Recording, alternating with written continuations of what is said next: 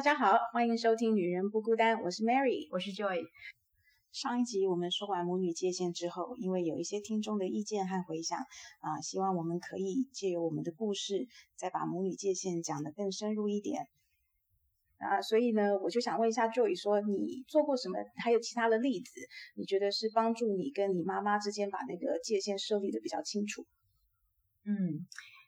界限是这几年才有的词，不过回想起来，小时候大概就有不知不觉做出画出界限来保护自己的动作。那我在国一的时候，我的父亲外遇了，大概到国二的时候被妈妈发现，嗯，那发现以后，当然家里的气氛就不是非常的好，嗯，那国二到国三正好是我那时候还要考高中，嗯，所以我觉得我的家里的这种。一直处于紧张跟吵架的气氛，我实在没有办法安心读书。嗯，所以我都想尽办法在学校留下来自习。嗯，那礼拜六上半天嘛，嗯，呃，有时候学校不给留，那刚好同学就会邀请我去。他们家里一起复习功课，嗯，所以我吃了不少同学的阿妈还有同学的妈妈做的餐点，嗯，现在蛮感恩的。那回想起来，就是因为有这些刚好可以逃离的地方，嗯，所以我可以让自己处在一个不要去分心想爸爸妈妈的事情，我可以专心的准备自己的。高中联考，嗯，所以啊，我觉得这个其实回想起来是做对的一件事情，嗯，因为那个时候如果我自己也受到家里的气氛的牵连，可能完全无心读书，嗯，我觉得我可能后面也没有办法靠着自己的努力，在呃社会上面有一些。呃，实质的物质的帮助，将来可以回馈给我的妈妈。嗯，对，所以严格来说，这不是跟我妈妈的界限，这是跟我的家里的气氛划清界限。就是你怎么样去处理你自己啊，把自己带开来啊，妈妈家里那种吵架的气氛。对。可是我觉得，其实说实话，你是一个意志坚定的小孩。因为在那个时候，你已经知道说你是要朝着把自己装备的更好，然后而不是说去流连电动玩具啊，或者是交坏朋友啊。其实是因为有一位英文老师给我鼓励啦，因为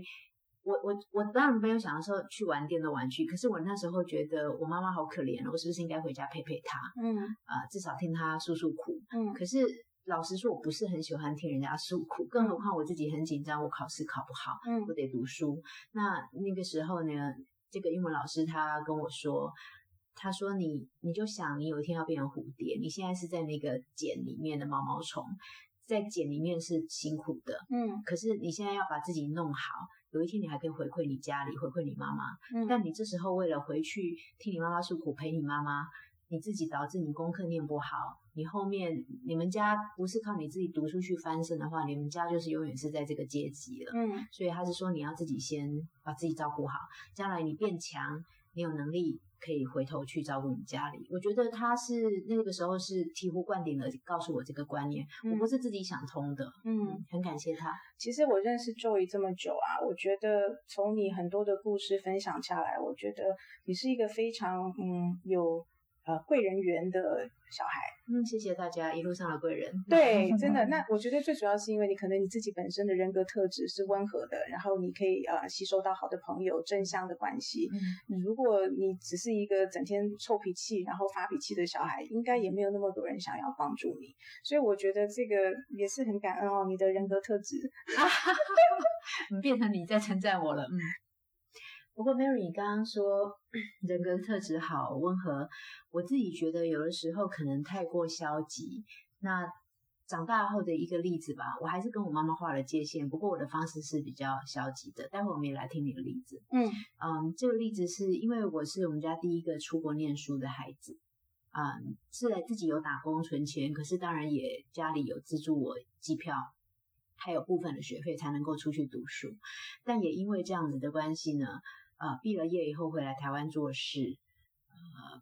家里如果有比较大的花费，我妈妈就会觉得我应该要拿出来，因为我用了家里的资源出去读书。嗯，那有些我觉得如果是回馈父母的，我非常乐意做。嗯，比方说妈妈说需要家里整修厨房一笔钱，或是爸爸要换车，这个我都很乐意。但是当我妈妈跟我说，我已经毕了业，在工作的弟弟，他觉得我应该资助他买一辆车。嗯，我就觉得这不太说得上有道理，不合理。对，那车，那如果买不起的话，是不是不要那时候买？对，是坐大众的交通工具或者是骑摩托车呢？为什么一定要买车呢？那其实因为在讲一些背景，就是我家里很重男轻女，我妈妈是有这个观念很深的，因为她的上一代就是这样教她。但是我觉得这个不能无限上纲，没错。那真正有一次比较爆发，就是我妈妈跟我说，呃，她觉得我弟弟好像对人生不太会有打算，所以呃，工作也没有我找的好。那也不知道他以后会不会成家立业，所以他说他想要帮我弟弟买一张保单，嗯，那他他希望我帮我弟弟交保费，嗯，那一缴要好多年嘛，嗯，这个我就真的不太乐意了，而且我觉得没有道理，嗯，所以那一次我就跟我妈说，可是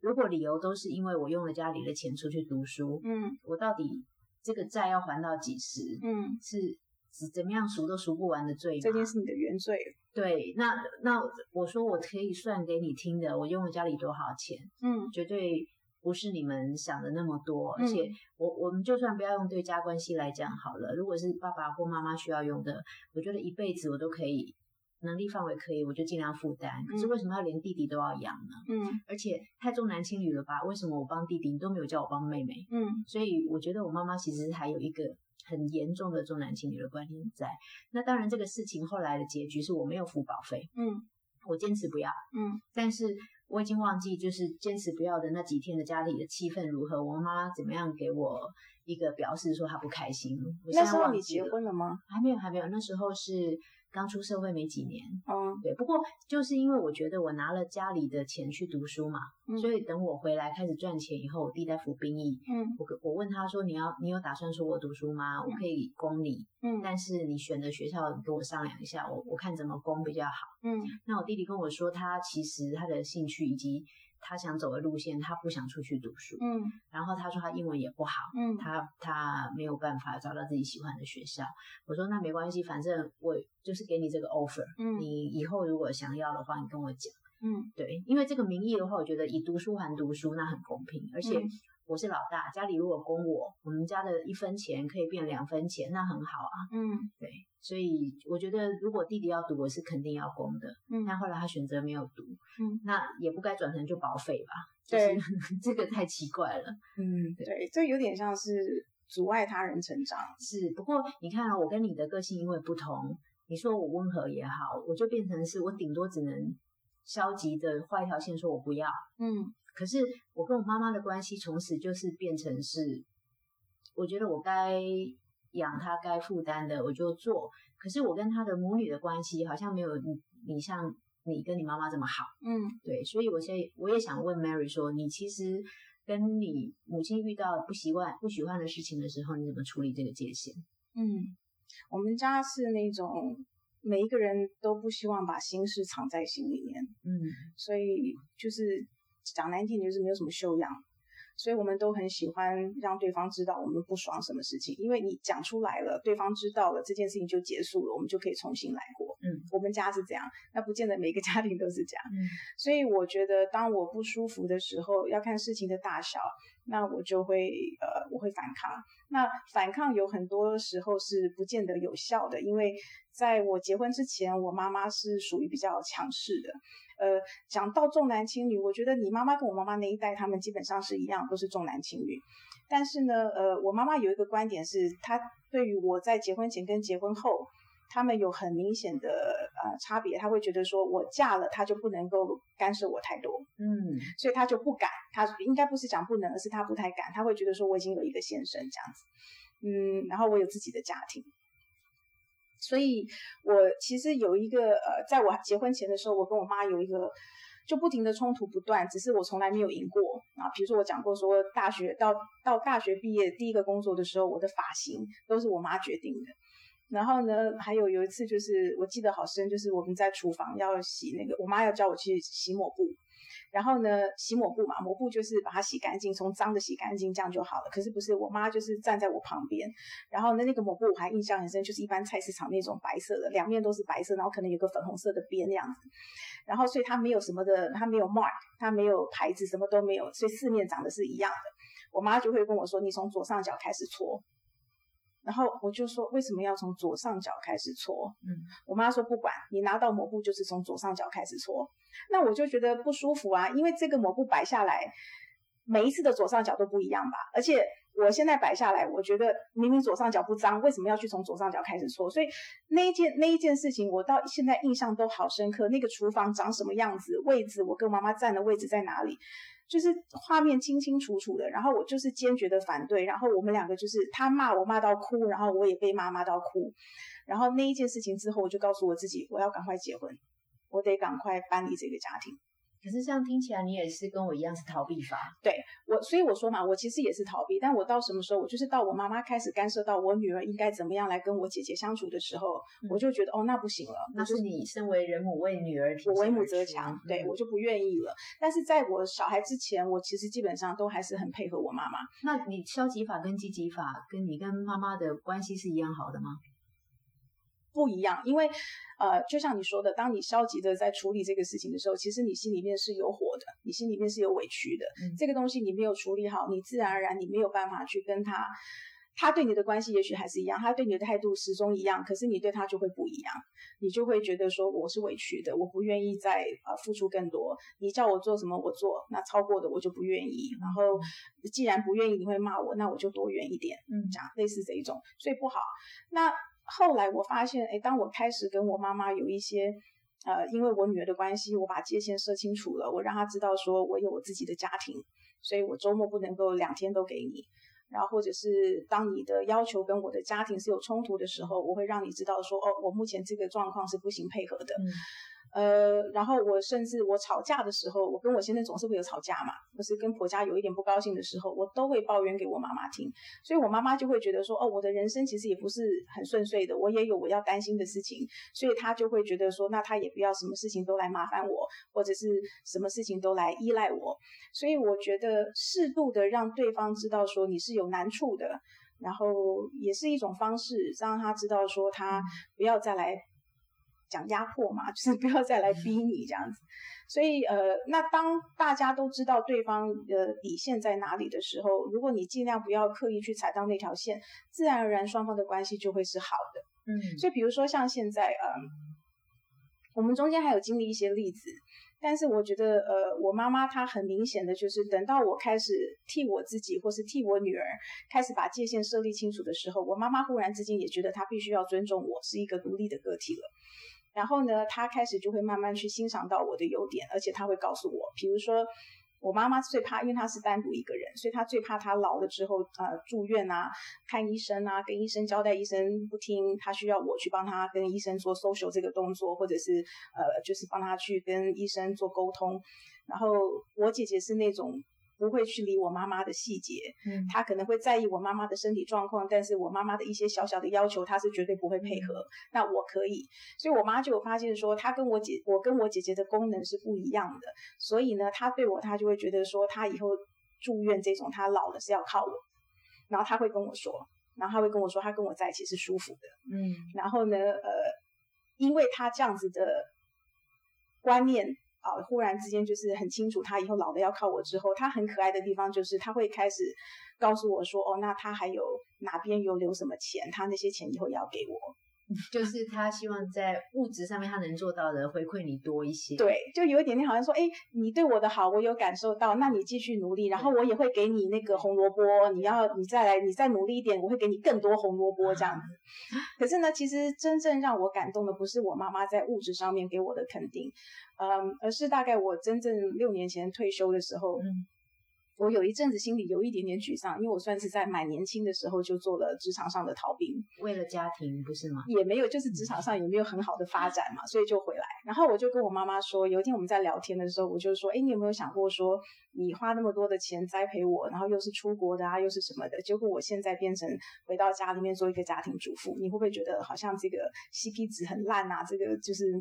没有一个得到该有的报酬这样子，那我妈妈就非常非常认真，她一点笑都没有，她就很认真的看着我的眼睛说：“你为什么要妄自菲薄？我觉得你现在这样子很好。”嗯，那我妈妈是一个不是会很容易讲成语的人，然后也不是一个呃常常说话肯定我的人，所以当她那天那样子讲的时候，我心里面是印象非常深刻，而且是满满的感动。哇，就是觉得说，哦，原来我妈妈也是有认同我的。嗯然后我妈妈就会说，呃，像我自己的婚姻关系处理的很好，然后小孩也教的不错。嗯那我我这一我们我的这个家庭，我也没有让他什么太过的担忧，他觉得这样子已经很棒了。那物质，反正我先生有赚，我妈妈会给我一点，他觉得这样子就好了。然后最好就是老了我能够都听他的陪他的，这样更好。对。嗯所以，嗯，我觉得他的这种言语上的肯定，从心里面对我的肯定，又帮助我们的关系更好。可是嗯前提是我先跟他，嗯，呃，怎不应该讲抱怨，应该是我先跟他示弱，我让他知道我其实是脆弱的，嗯我让他知道说我其实很难过，他栽培我，但是我并没有做出一番成绩给他看，嗯在事业上面。嗯，所以当我示弱的时候，他就会来安慰我。可是嗯我觉得 Joy，我听起来是你从来没跟你妈示弱，嗯，我觉得可能是以前怕她担心嘛，所以从读书的时候，我就跟不只是妈妈而已啦，跟家人爸爸妈妈都一样，就是报喜不报忧。嗯我觉得有一些忧的，我想了他也不能帮我解决什么，所以可能从很小就是习惯靠自己，就不用说嘛，就自己努力就好了。嗯但是这样子的的特质，某种程度就是别人就不了解你的辛苦，因为你不习惯讲你的辛苦。对，对，其实可能像弟弟保费事件，我也可以跟我妈说，我现在的月薪我真的是没有办法，嗯她也就可以理解了。嗯可是我也不是这样解释，我只是就说，我觉得这件事情不合理。我不是说我有困难，我我做不到。嗯其实说不定那时候也有困难，可是我更生气的是不合理，所以我只跟他讲了我觉得不合理的事情。对，所以他没有体会到我们这个月小小资上班族的辛苦。没错，对，所以我就我才会觉得好委屈哦，就是拿了家里一点点钱去读书，我都还要半工半读的呢。那怎么好像念完以后就欠你一辈子了那种嗯感觉？嗯嗯，所以我从 Mary 身上学到的是，第一要个是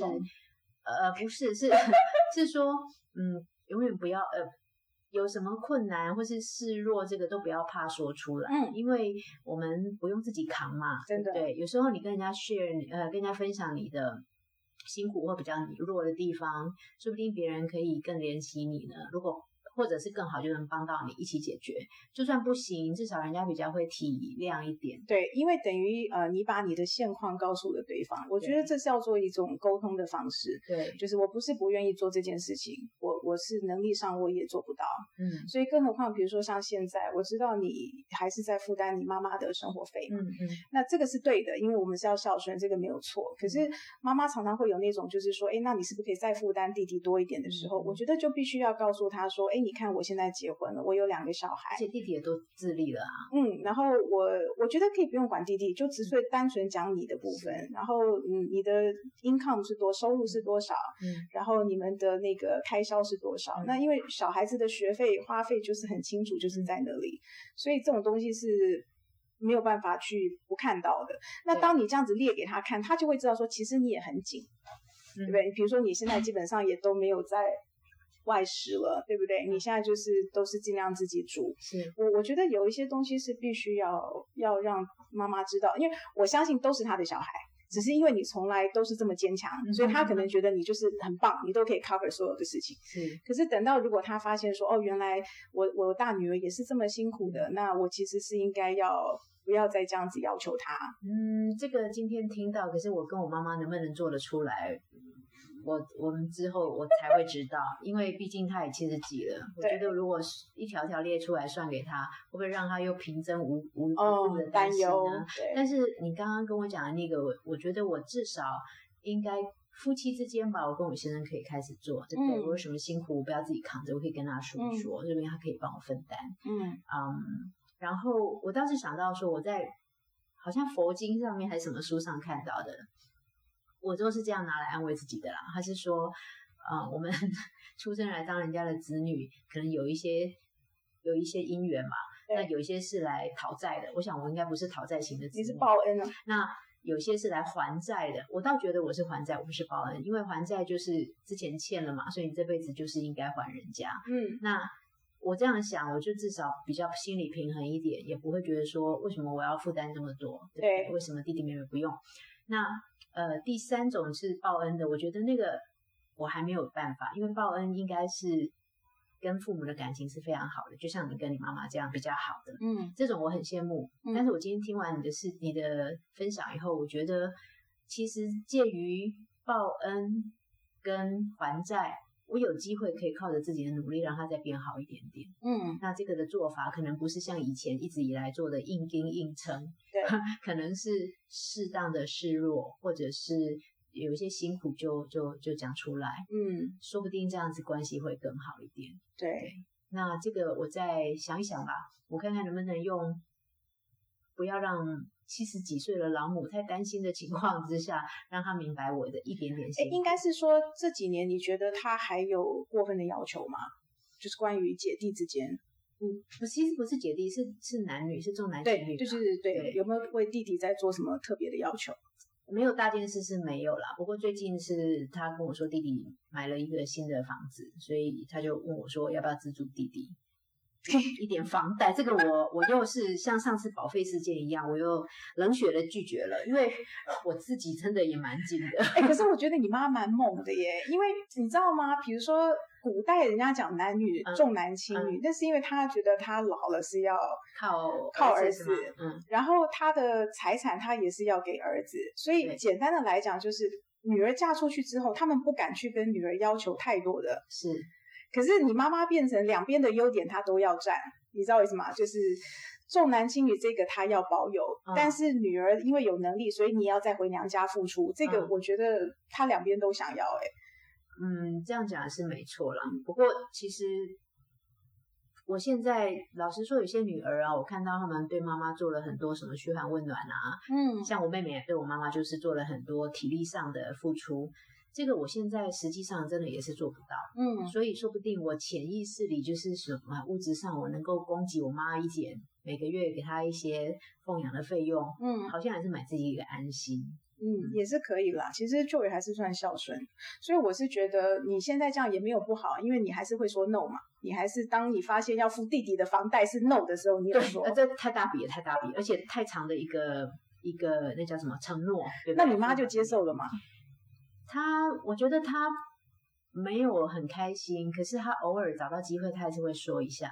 说啊，不然弟弟什么时候房子会盖好？你要不要送个什么东西之类的？我说哦，没问题，你出的礼物我会准备。那你但是房贷我真的不行。你你如果真的帮你弟付房贷，你弟也就是心甘情呃不是叫坦荡荡接受嘛？我觉得我弟也没那么不成才。其实我想，我妈妈的这些不公平的要求，我弟弟不见得全知道。嗯嗯嗯那我他自己也有呃不错的工作嘛，自己都可以自立了。我嗯觉得其实没有必要的。我反而是过程中，我记得我跟我妈说，哎，你不要这么保护他，对啊他，会长大变一个妈宝。嗯但我妈妈可能观念已经无法改，她就说，如果我有能力让他靠一辈子，为什么不让他靠？我说哇塞，这个 这个观念实在是嗯，对，人家是对心甘情愿的很不好。对，还好我弟后来因为到了别的城市去工作，没有跟我妈住在一起，我觉得好险，嗯让她至少在生活上面还是可以自立的。嗯对，我刚刚好像有一个事情要跟你说啊，嗯，其实我跟我妈妈中间，她的很多种种这种我自己认为有点不太公平的要求啊。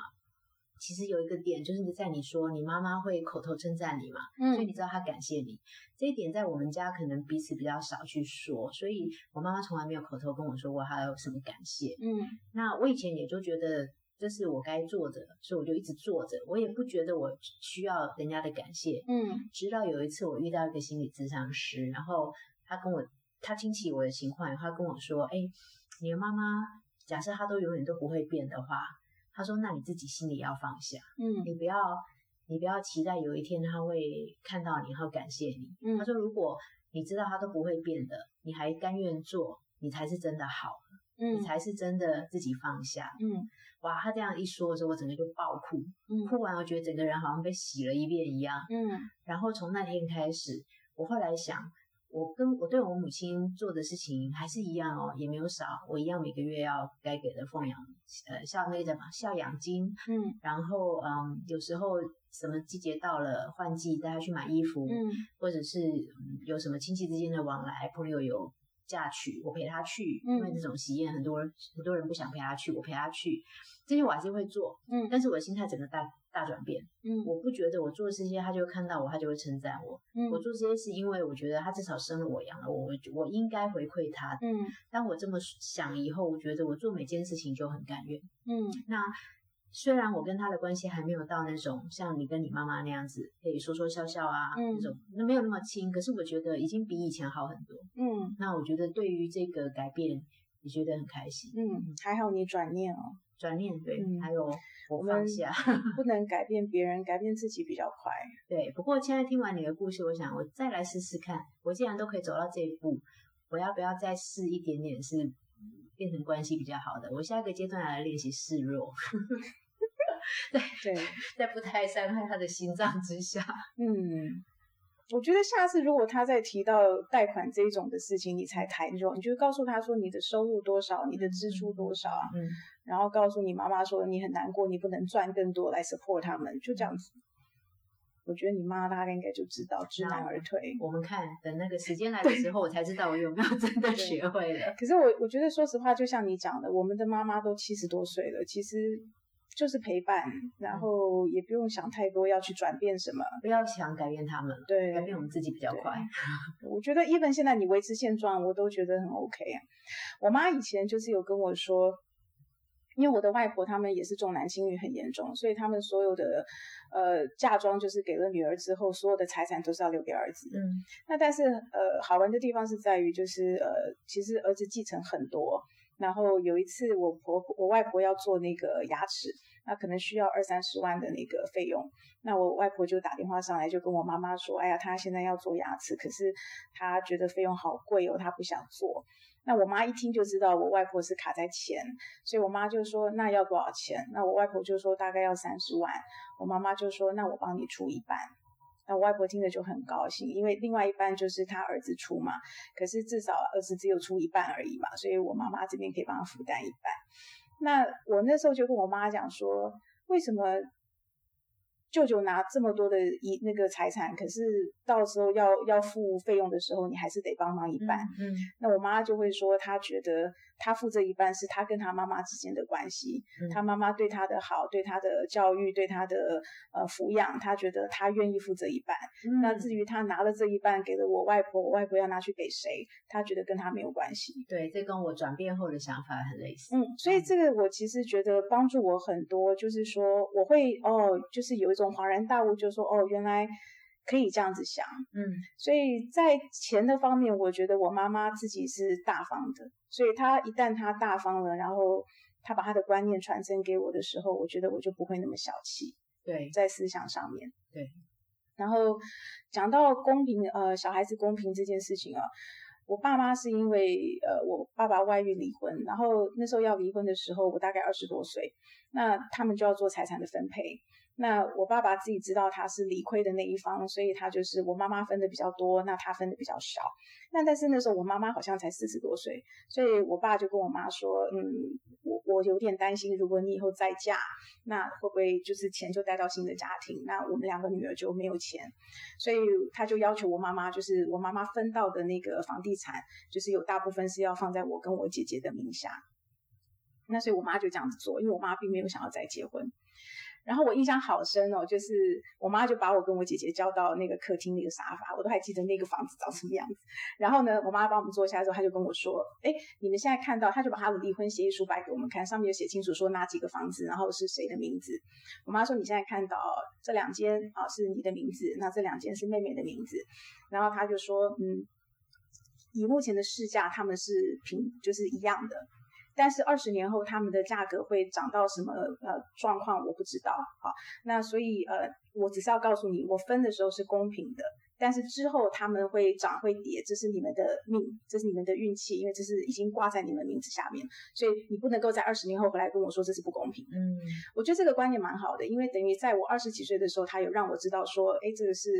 我呃所谓的公平不公平这个概念。嗯然后呢，他又说，他说我现在还在做生意，所以我这些东西只是暂时放在你们的名下。如果我今天生意做得很好，那我就不会动这笔这这些房地房子啊、房地产。嗯但是如果我的生意是呃要需要周转的时候，我还是会动这一些的。嗯对，所以你们要了解，就是说，呃，在现在来讲，我只是暂时放你们的名字，这些并不是你们自己赚来的。我觉得他处理的不错呀。我妈妈在感情是一个非常糊涂的人，可是她在呃经济金钱方面，她是一个非常清楚的人。嗯而且她这样子讲给我跟我姐姐听，我跟我姐姐是舒服的，嗯因为我们觉得我们妈妈是公平的分配，这样不会因为说她是老大，或是跟我妈关系比较好，我妈就给她比较多。哎呀，我从你们家学到一件事情，嗯其实有很多事情看似不好说，最好还是说，对而且透明的说。对，而且我发现越少说越好、欸嗯所以到我后来，比如说我嫁到我先生家之后，我发现我大嫂，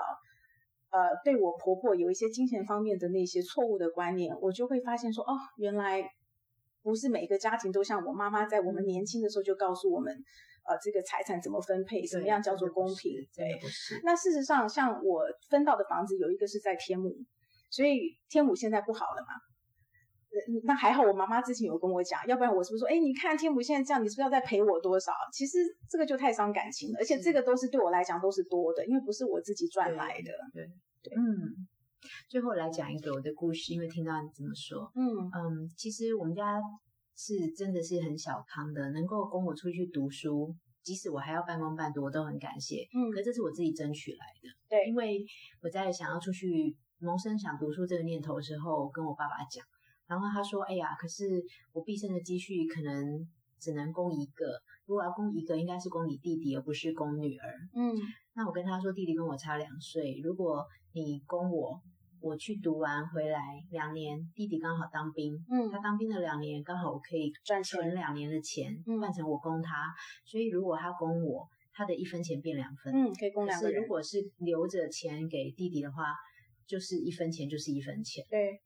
那后来我爸爸被我说服，然嗯后我爸爸就帮着去说服我妈。嗯那那个时候我妈妈说：“好，那你记得